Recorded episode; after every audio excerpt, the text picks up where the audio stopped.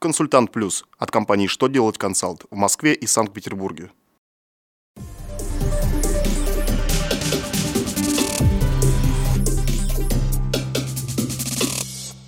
Добрый день! Для вас работает служба информации телеканала «Что делать ТВ» в студии Милена Мебиус. В этом выпуске вы узнаете Нужно ли пересчитывать НДФЛ при повторном перечислении неполученных дивидендов? Когда вступит в силу новое правило о запрете госзакупок у офшорных компаний? Кого обязали запрашивать сведения из ЕГРП и Госкадастра? Итак, о самом главном по порядку – Очередное письмо Минфина касается налогообложения дивидендов. Акционерное общество в 2014 году перечислило дивиденды акционерам, физическим лицам и при перечислении удержал НДФЛ по ставке 9%.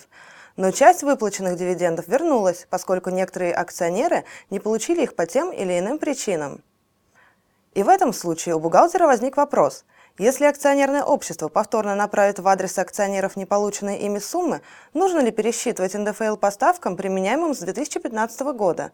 Минфин считает, что в такой ситуации оснований для пересчета НДФЛ нет. 13% ставку НДФЛ следует применять только если при первичном перечислении дивидендов НДФЛ не удерживали.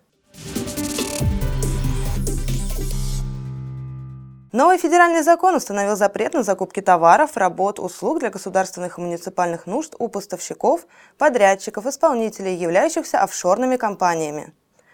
Изменения внесены в федеральный закон о контрактной системе в сфере закупок товаров, работ, услуг для обеспечения государственных и муниципальных нужд.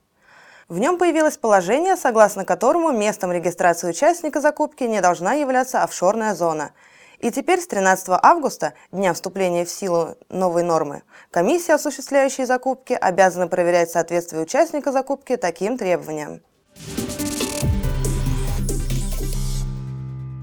С 12 октября начнет действовать федеральный закон от 13 июля 2015 года, номер 259 ФЗ, и новая обязанность, которую он налагает на страховщиков, кредитные организации и нотариусов.